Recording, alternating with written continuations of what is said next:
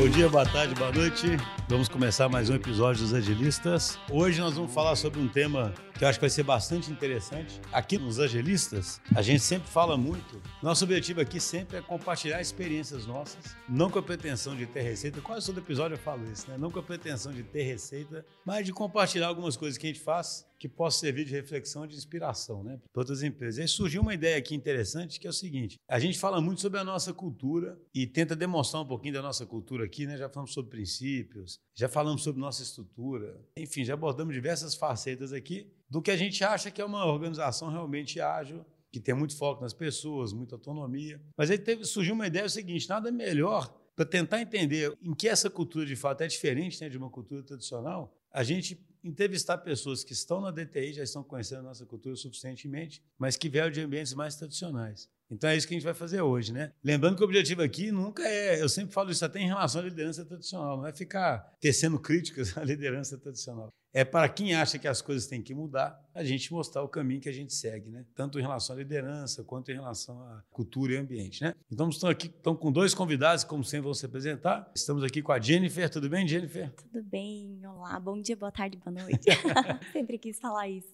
Então, se apresente aí para o público, Jennifer, conta um pouquinho sobre o seu background. Legal, então eu sou a Jennifer, venho aí alguns anos atuando na área de gestão de projetos, né? Foi como eu comecei ali a minha carreira. E venho assim, tive experiência por passei por algumas empresas, né? E tive experiências bem interessantes em empresas tradicionais que queriam adotar o ágil. Então a ideia é comentar um pouquinho dessa minha experiência hoje e trocar a figurinha aqui com vocês. Beleza. Estamos aqui também com o Rudá. Tudo bom, Rudá? Tudo bem. Bom Quase dia, não reconheci o Rudá aqui. O Rudá está de visual novo.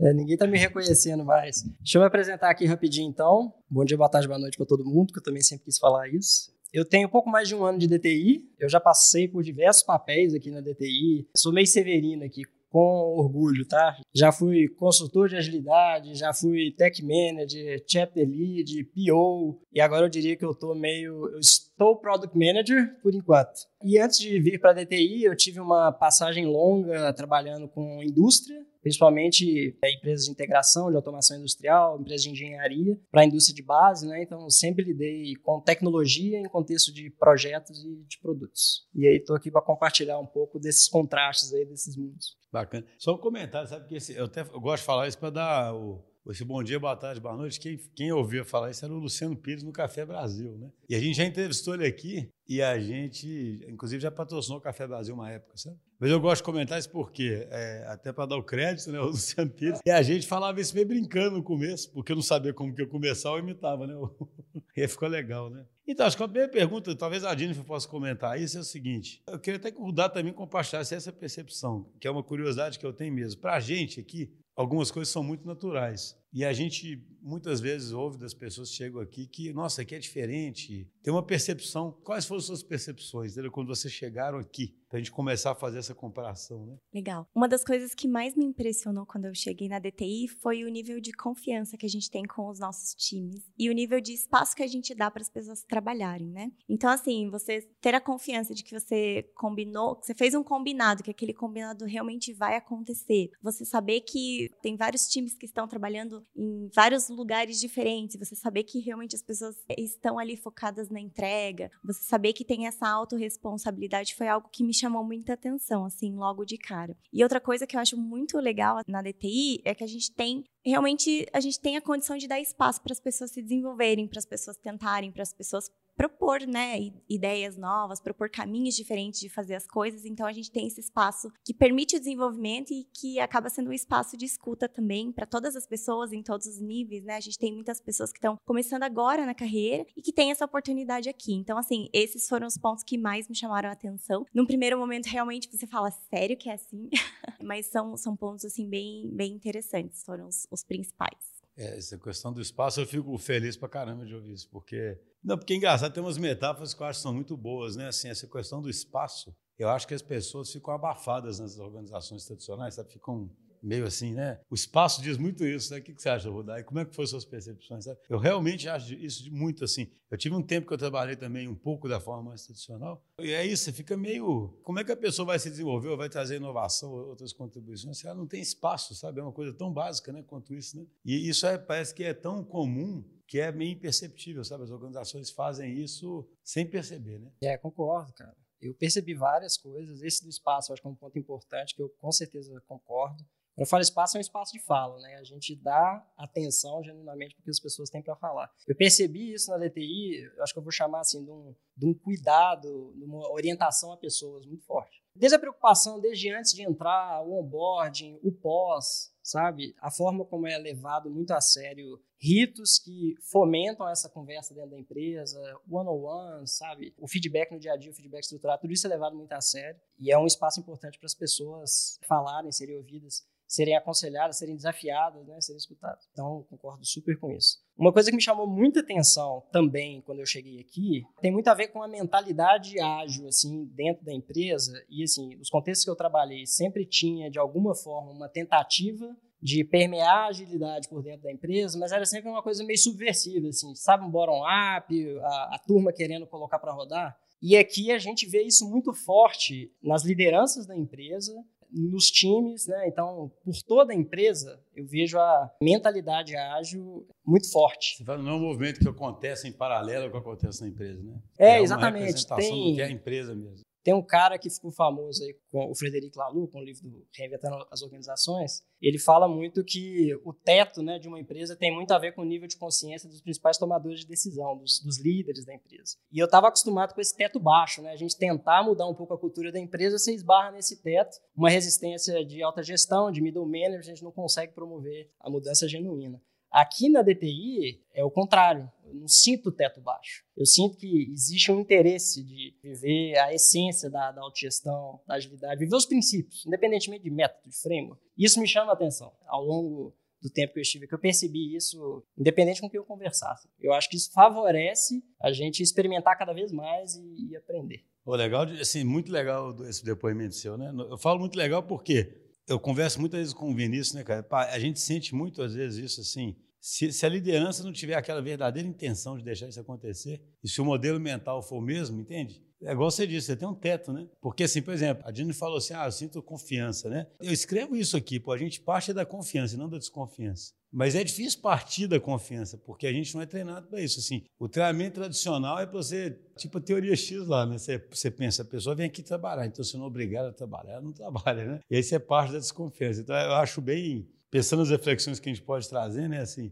acho que a liderança tem que estar muito afim de fazer isso mesmo, né? Porque se ela faz só pelo resultado de curto prazo, ou porque os outros estão fazendo, ou porque é moda, entende? Isso vai sempre ter como se fosse uma inconsistência na sua essência, né? Porque, no fundo, sempre aquela pessoa. Por exemplo, eu convivo bem demais. É, ontem estava até o líder nosso, infelizmente ele não vai poder participar, hoje tem uma festa, né? Aliás, para quem não está entendendo, o Vinição não está aqui hoje, né? Até, ah, é, hoje é um lá. sábado e o, o Vinição não pôde vir, e hoje tem a festa dele. Está na farra, né? É, tá na.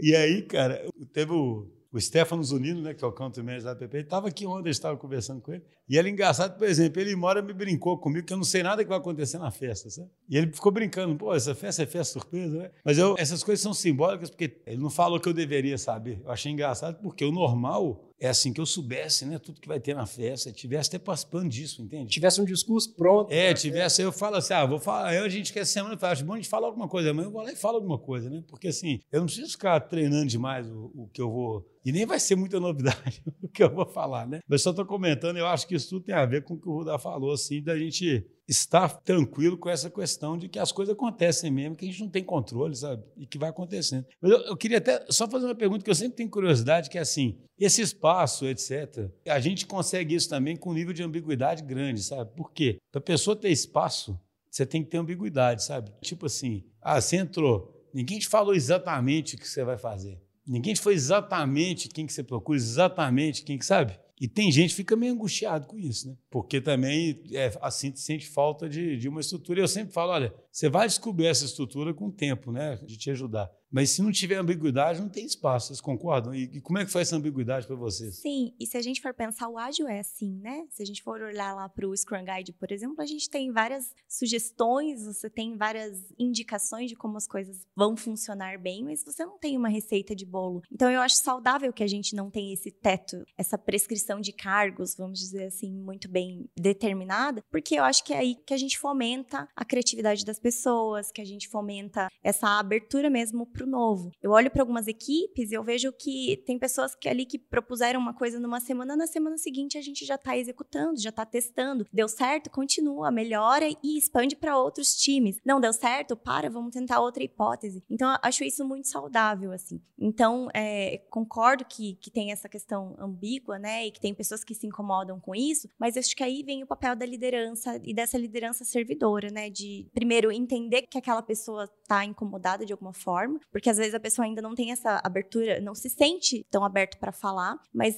ter alguém ali, ter uma liderança que esteja realmente olhando para aquelas pessoas para entender o que está acontecendo e conseguir aproximar quando precisa, assim, eu, eu acho que é, esse seria o ponto. É, concordo plenamente. Eu acho que a ambiguidade é inerente dessas incertezas. Né? O nosso ambiente, a gente trabalha com. É um trabalho do conhecimento, a gente não está reproduzindo coisas, a gente está criando coisas. Né? Então, eu acho que a, a ambiguidade é inevitável e como a gente adota como princípio, que a gente aceita a incerteza, né? E que, para mim, isso é, é a essência da agilidade. A gente abraçando a incerteza, a gente sabe que só testando e experimentando a gente aprende algo mesmo para colocar em prática. É, a gente tem que partir desse pressuposto da incerteza, da ambiguidade, para que exista um espaço para experimentar, para que gere um aprendizado. Então, acho necessário, assim como a gente também tenta deixar claro as restrições onde forem necessárias, existem restrições habilitadoras importantes, né? Então, eu concordo que isso, isso fomenta uma cultura de experimentação dentro da empresa que é bem legal, dá para sentir isso assim que você chega, sabe? Eu, eu comento isso porque, mesmo num ambiente de incerteza, muita gente acha, por exemplo, que tem que estar precisamente definido o que cada um faz, entende?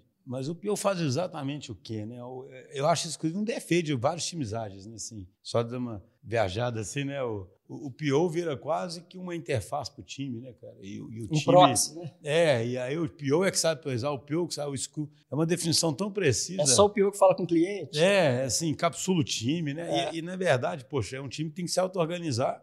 E que alguém, alguém puxa mais um determinado tema, né? Eu tenho mais aquela responsabilidade, mas não Eu tem que, que ser é só ele ou prescrito tão claro, né? Perfeito. Eu acho que isso é legal até para a gente conseguir aproveitar o melhor de cada pessoa. Se determinada pessoa tem uma habilidade de comunicação e ela se sente confortável falando com o cliente, vamos adequar. Então, acho que ter essa, não ter tudo tão, tão prescrito faz com que a gente fique mais flexível mesmo e a gente consiga extrair o melhor de cada um. Acho que isso essa é uma das riquezas que a gente tem aqui. E também, assim, olhando um pouco mais, até fazendo um paralelo, né, fazendo um comparativo em outras empresas que eu passei, onde a gente tinha uma gestão mais tradicional, muitas vezes você tem um colaborador que não está feliz com o papel que ele desempenha, ou com o momento da empresa, ou que não concorda com alguma coisa. Eu vejo que passei por várias situações onde você não tinha muito para quem falar o que está acontecendo. Se você fosse falar para alguém, soava como uma reclamação e aí ia parar no RH, sabe aquela coisa que toma uma proporção negativa. É, então você não, não, não tem tanto espaço para propor melhorias, você acaba não tendo opções dentro da empresa, sua opção acaba sendo sair da empresa. E acho que o fato da gente não ter todas as coisas tão pré-determinadas aqui, né, apesar da gente ter os papéis e ter o que se espera de cada papel, a gente ter essa flexibilidade faz com que as pessoas fiquem mais felizes também, porque ele pode ser PO, mas se é um PO que, sei lá, tem uma afinidade maior com o técnico, ele pode ter uma aproximação com o líder técnico e ajudar em outras coisas, enfim. Então, acho que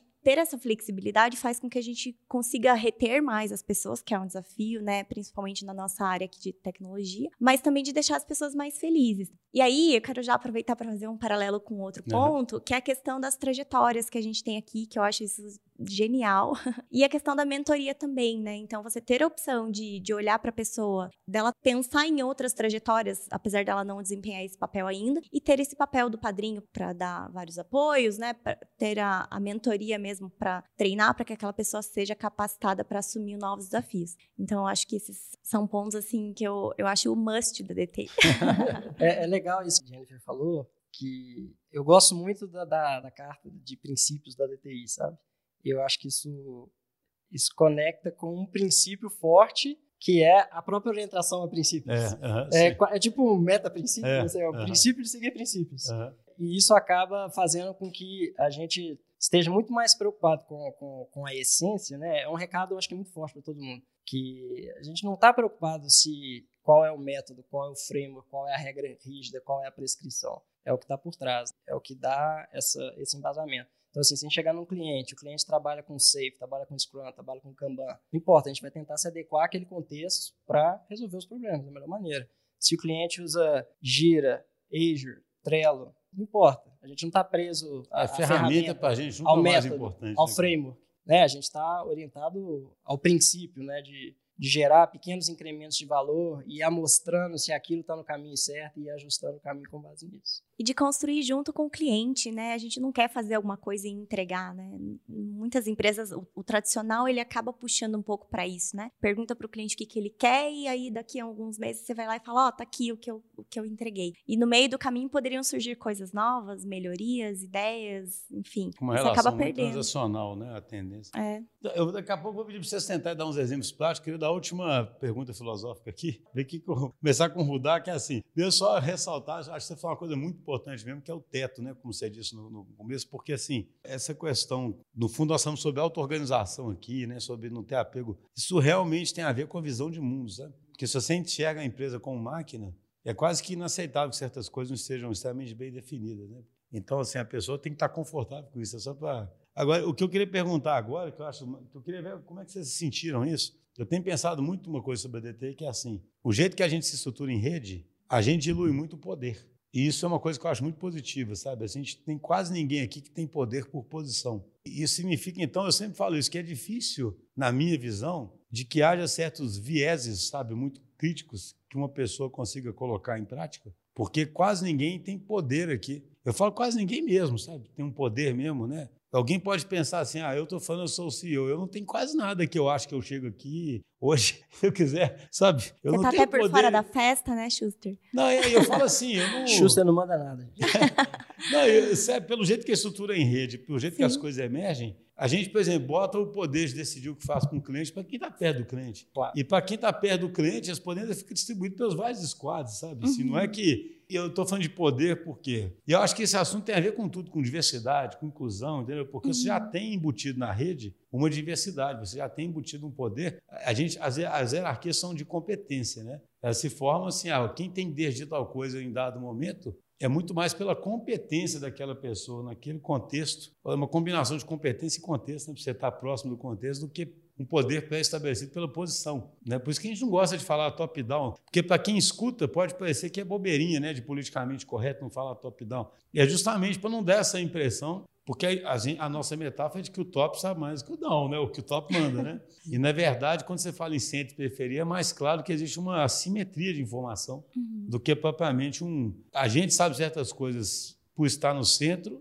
que quem está na periferia não sabe, porque a gente tem uma visão mais integradora da empresa. E, obviamente, que quem está na periferia tocando cliente sabe muito mais do que a gente, né? A simetria é total. Mas eu acho que um dos maiores contrastes deve ser essa questão de poder. Como é que você vê isso aí, Rudá? Porque eu acho isso um ponto que a gente talvez nunca explorou no podcast, tá? Legal, legal. É, eu concordo, a gente. Eu vejo isso muito forte na DTI, a DTI tem uma estrutura descentralizada e algumas estruturas centralizadas, né? Então, assim, quem está próximo da, da ponta, na periferia, lidando com o cliente, entregando valor, está mostrando a realidade ali é, o tempo todo. E tem que conseguir tomar decisão rápido lá na ponta para conseguir lidar melhor com cada uma das situações. E eu percebo isso, isso forte aqui, mas eu acho que tem. Talvez seja uma consequência, na minha opinião, porque no fim das contas, ainda mais em trabalho de conhecimento, eu acho que o, o poder está relacionado à concentração de informação. Então, normalmente, CEO, diretoria, tem muito mais acesso à informação que o, o, o resto das pessoas não tem. A partir do momento que a gente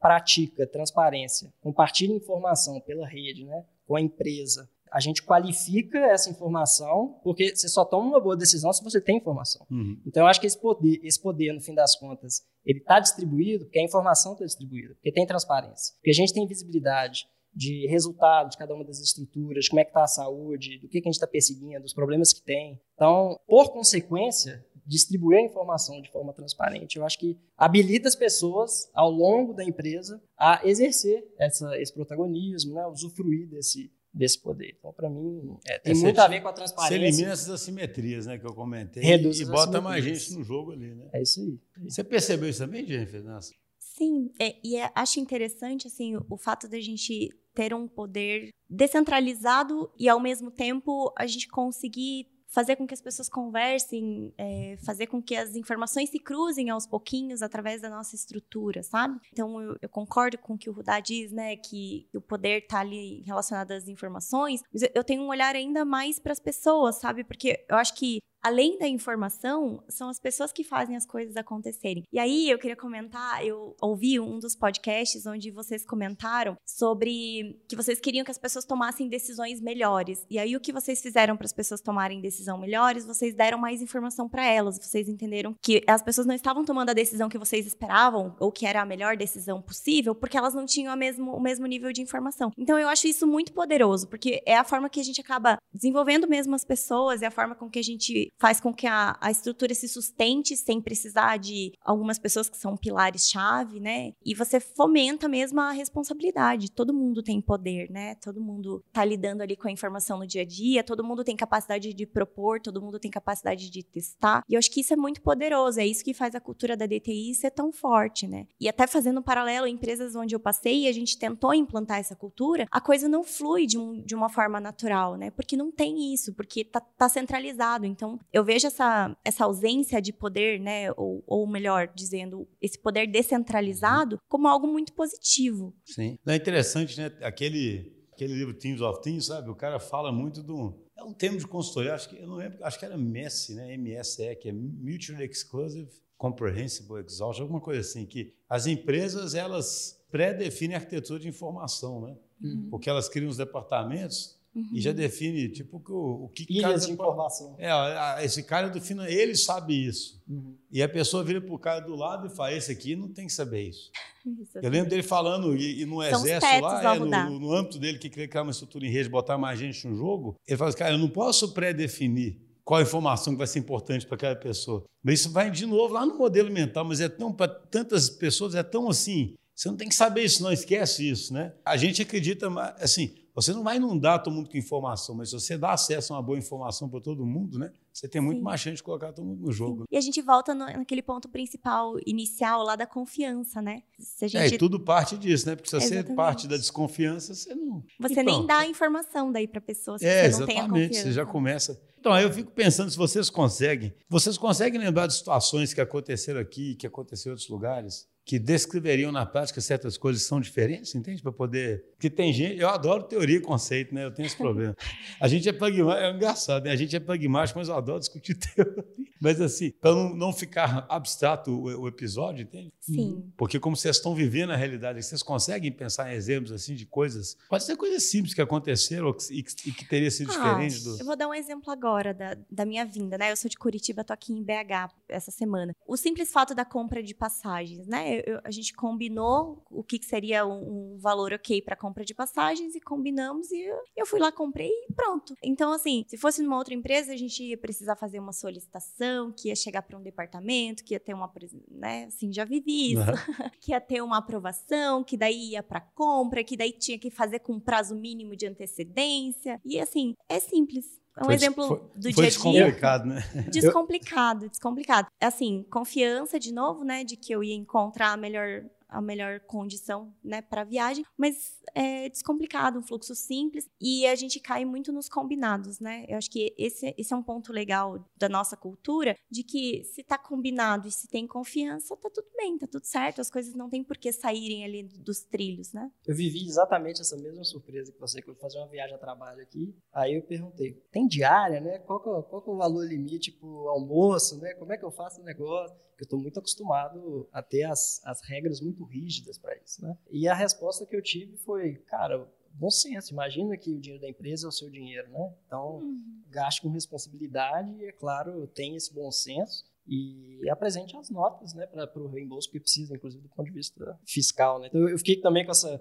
essa estranha Não, é surpresa é positiva. Assim. É, só, e no dia a dia, assim, que eu vivi 200 mil vezes na minha carreira, que a forma como a gente lida está de novo relacionado ali ao modelo mental, né? A forma que a gente lida com, com crise. Então, assim, cara, estou muito acostumado numa situação de crise, né? Por onde eu passei, num projeto, tá atrasado, o cliente está reclamando, o cliente está insatisfeito, né? A gente entrar naquele modo reativo de começar a olhar a premissa de contrato e letrinha que define o escopo e começar a entrar em briga para se defender. Ao invés de resolver o problema, né? Então, passei em vários projetos que quando você entra na situação mais delicada, você começa, Você você se desvia arma mais, totalmente né? do objetivo principal, né? Que era resolver um problema, gerar um valor e você passa a entrar no modo de defesa, né? E eu já vivenciei situações aqui na DTI que é totalmente diferente, né? A gente não tá, a gente não bota um contrato debaixo do braço para entrar numa discussão com o cliente, não, mas nessa letrinha pequenininha aqui tava com esse asterisco falando tal coisa. né? A gente tenta entender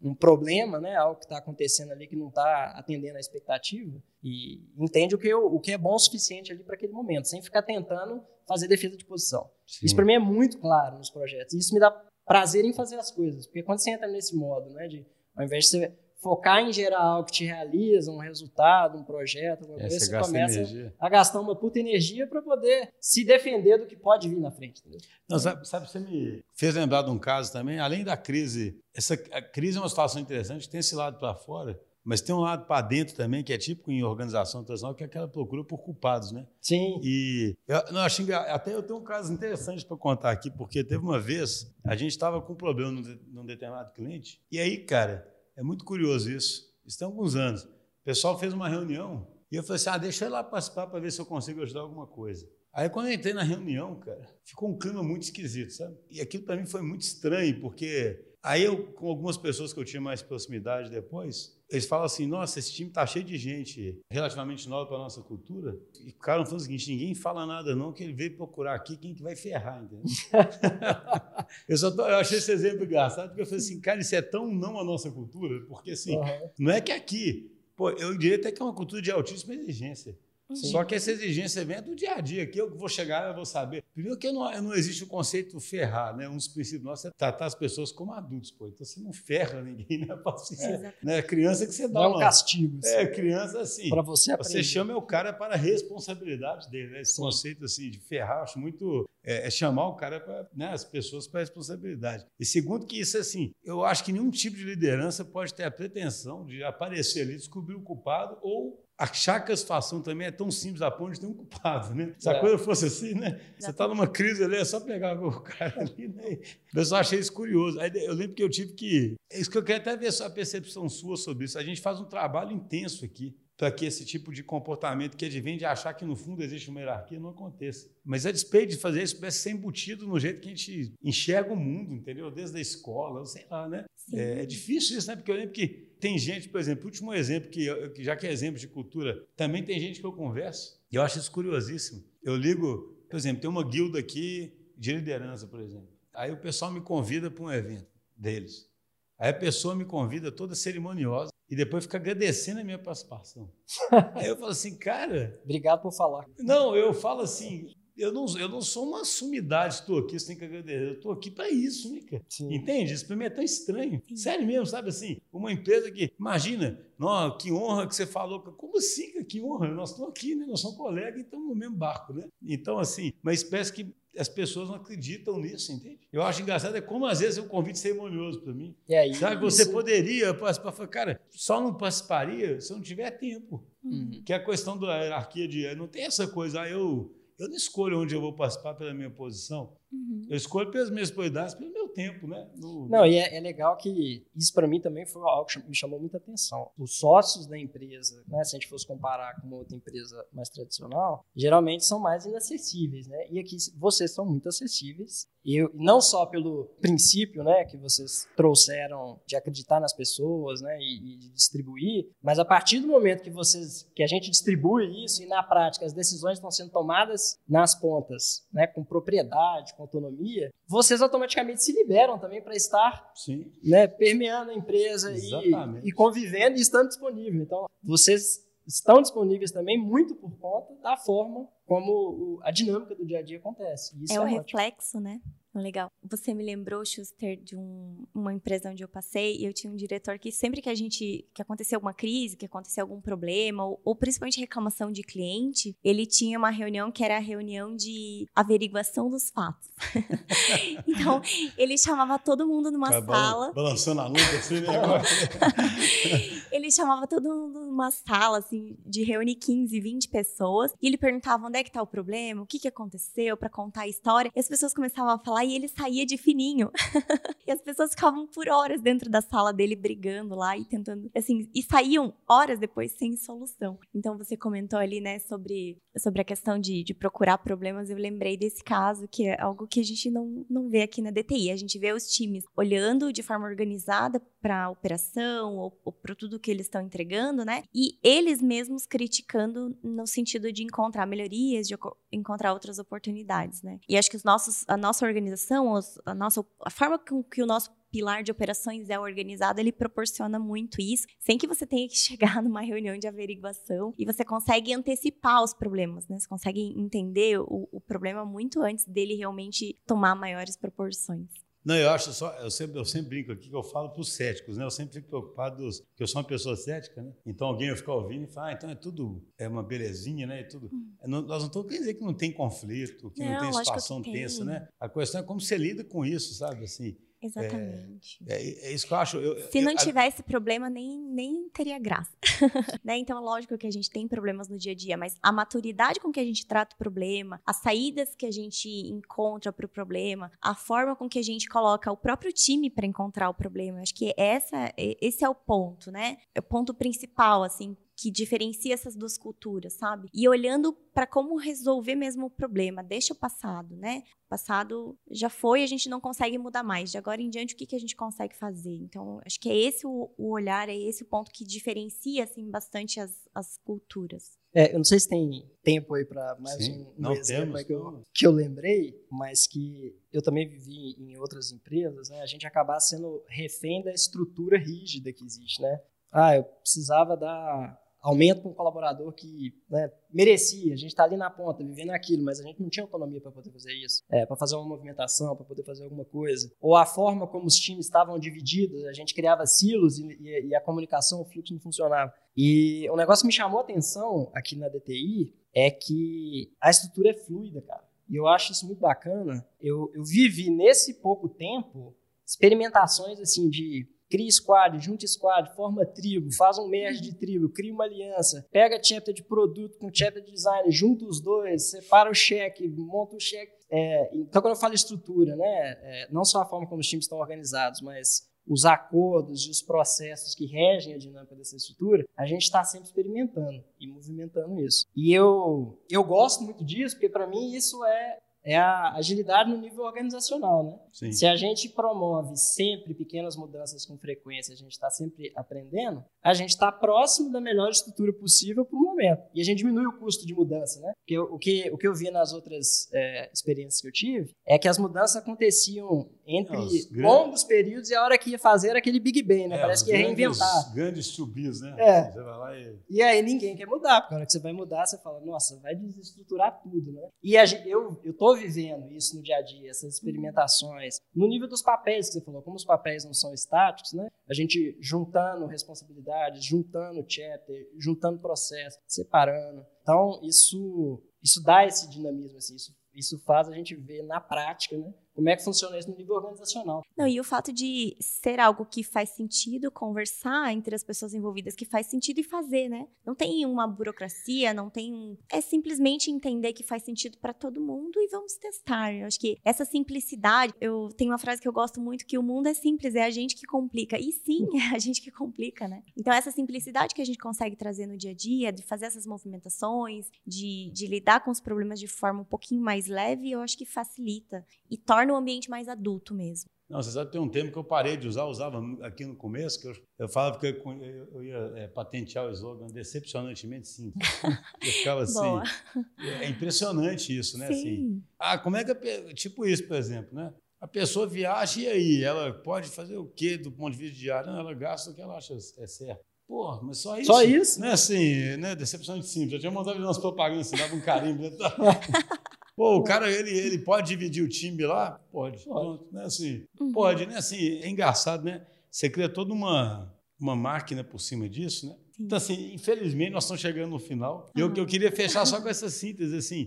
Hoje eu falo que a DTI é orgânica, isso tem muito mais significado do que um tempo atrás, entende? Eu já falei isso em outros episódios. Eu falo assim, quando eu li esses livros, igual você citou do Reinvent Organizations, né, e outros, a metáfora orgânica eu achava legal, mas é diferente você achar a metáfora legal e você ver o troço acontecer, né? E eu falo assim, para mim, muito que vocês falaram aqui é isso, sabe? Uhum. Porque o, o, esse orgânico é isso. É, eu sinto a empresa viva mesmo, sabe? Nesse sentido de que você tem experimentação para tudo quanto é lado, você tem mudança o tempo todo, e por isso mesmo não é algo que você controla do jeito tradicional. A, a gente pode até fazer um episódio sobre isso um dia. A coisa que eu mais insisto aqui hoje em dia, no nível do centro, é que a gestão que o centro quer fazer não pode ser tradicional, sabe? Não pode uhum. partir de ferramenta é um pecado, sabe? Você querer partir de ferramenta. Porque isso aqui é um sistema complexo, que você tem que aceitar essa ambiguidade. Cara, as alianças são diferentes, as lideranças, o nível de maturidade, a história, o que é possível fazer. Até microculturas um. diferentes. Micro, não, você reconhece. Sim. Ao mesmo tempo que você reconhece DTI, você reconhece ali uma cara da, da, da, da, da Hackers, da Rubix, da, sabe? Você, você reconhece, entende? Uhum. E, e cada lugar tem uma história que possibilita fazer algo ou não também. Mas eu falo, mas tudo isso é tão difícil para quem vê isso com máquina entender. Porque assim, hoje em dia não tem, vamos supor, o fato de estar tá dando muito certo uma coisa, vamos supor, no contexto do Rudá, não quer dizer absolutamente que aquilo é imediatamente transponível para outro contexto. Não quer dizer, sabe, tem uma, uma história Sabe lá o caminho que ia chegar para ficar daquele jeito, as condições que permitem ficar daquele jeito, se aquilo acontece ali do outro lado? Uhum. Você pode, aí é que a gente faz, você pode promover muito troca de comunicação, uhum. porque alguém pode se inspirar ali. Mas eu, por que, que eu falo isso? Porque o centro ficava caindo na tentação de pegar certas coisas boas Entendi. e achar que ia conseguir espalhar ou padronizar, já que ali é bom. Uhum. E o centro pensa, a periferia executa. Tenta... É, não, não é nem só o centro pensa. O centro pensa, a periferia executa é um pecado terrível, mas é, que, que acontece. É muito comum. Muito e comum. acontece, porque a pessoa se afasta, fica no centro e começa a achar que, que sabe mais. É. Então, esse pecado, assim, eu falo, se fosse, tem que, não pode cair nesse pecado de jeito não. Mas Sim. tem um outro também que, é assim, mesmo observando o que está acontecendo, você tem que agir, na minha visão, né? nós estamos evoluindo para isso. Você tem que agir muito mais para criar as pontes largas, né, que o pessoal de teoria de rede fala, e criar talvez certas inclinações no sistema para ver se aquilo pode ser copiado, uhum. do que você tentar cair naquele plano de falar o seguinte, pô, isso aqui é bom, vou, vou fazer acontecer em todo lugar. Porque você não sabe se aquilo funciona em todo lugar e nem todo lugar tem condição de fazer aquilo naquele momento, entende? Uhum. E se é uma prioridade, né? É, se é você não sabe. Eu falo, mas é aí que eu falo, eu estou falando isso porque é tão fácil cair nesses pecados todos, uhum. entende? É muito fácil porque Imagina os modelos mentais tradicionais. Pô, é eficiência. Então, essa busca por eficiência faz com que você veja uma coisa boa acontecendo e fala, óbvio que todo mundo tem que fazer isso, entende? Uhum. E, e, parece óbvio, né? Mas é óbvio, né, cara? Mas essa organização, certamente, esse, o preço do CCC é não ser resiliente, entendeu? Uhum. Porque você realmente padroniza tudo, você não dá espaço. Aí você volta lá no começo, aí ninguém tem espaço. Uhum. Não, e para você ter resiliência, você precisa de algum grau de ineficiência. Sim, a natureza é assim, né? Não tem como. Então, se você busca somente eficiência, você fica. Imagina, como é que vão surgir várias coisas que vão melhorar a nossa prática de produto se alguém quiser sempre padronizar tudo que ele enxerga. Agora, o que, que vai, pensando ecologicamente, né, o que, que vai sobreviver mais no futuro? É uma organização que tem um tanto de experimento. Essa é a nossa, a nossa aposta. Né? o tempo de lá. É, e não acha que tudo dá certo, né? Que é só apostar e pronto. O legal é que a gente acredita que vale apostar e a gente sabe lidar com o erro e com o problema Sim, ele acontecer. Exatamente, Isso é... é inerente ao processo de experimentar. Senão a gente não se Você sabe, Rudá, uma última coisa aqui. Tem uma coisa que o pessoal não acostumou aqui ainda na, na DTI, que eu acho tão engraçado, que quando uma tribo, é raro, né? Porque a empresa sempre está crescendo, mas acontece às vezes de uma tribo ter que acabar. Sim. E às vezes é porque um cliente específico diminui, por exemplo. E aí, é, como a gente sempre cresceu esse tempo todo, aquela tribo acaba, mas não acaba as pessoas saindo da empresa, acaba as pessoas. Mas as pessoas sentem um fracasso tão grande de uma tribo acabar. E eu fico tentando falar assim, gente, se nós estamos fazendo experimentação mesmo, seria de se esperar que algumas tribos vão acabar. Sim. Né? Assim, é, seria um sintoma estranho se nenhuma tribo nunca acabasse. Né? É. Mas eu falo, eu, mas eu entendo porque tem um apego emocional, né? É, cria um senso de pertencimento. Você, é como se a sua empresinha ali quebrou, né? Você, é. você, né? Mas a pessoa cria camisa, cria o um nome, enquanto cria. que os acaba, né? Sim. Mas eu vejo isso, acho curioso, é um o tribo, a tribo acabar é um, um, é um, sabe, é um tabu. Assim, sensação sabe? de luto. Não, a gente já viu tribo ficar assim, com 10 pessoas precariamente ali, porque Quando vai ficando muito pequeno, você perde uma, uma, uma força que você tem ali como tribo que te ajuda mesmo, entende? Não é? Uhum. O negócio não chama tribo por chamar. Você tem que ter uma massa crítica que te permite fazer certos investimentos, certas estruturas, né? Uhum. Eu já vi tribo ficar ali lutando, sabe? e a gente, toda, toda a RDN perguntando, gente, só que esse negócio aqui, esse apego, sabe? Mas enfim, gente, eu iria horas aqui, achei muito legal a conversa. Agradeço muito a presença de vocês. A Jenny esteve lá de Curitiba, né? Curitiba. Tá de Curitiba para cá. Hum. Aproveitar a festa hoje, né, Jenny? Opa! Bora. Mudar, muito obrigado. Um grande abraço para vocês. Prazer, valeu. Foi super legal, gente. Obrigada. Abraço. Tchau, tchau. Isso aí.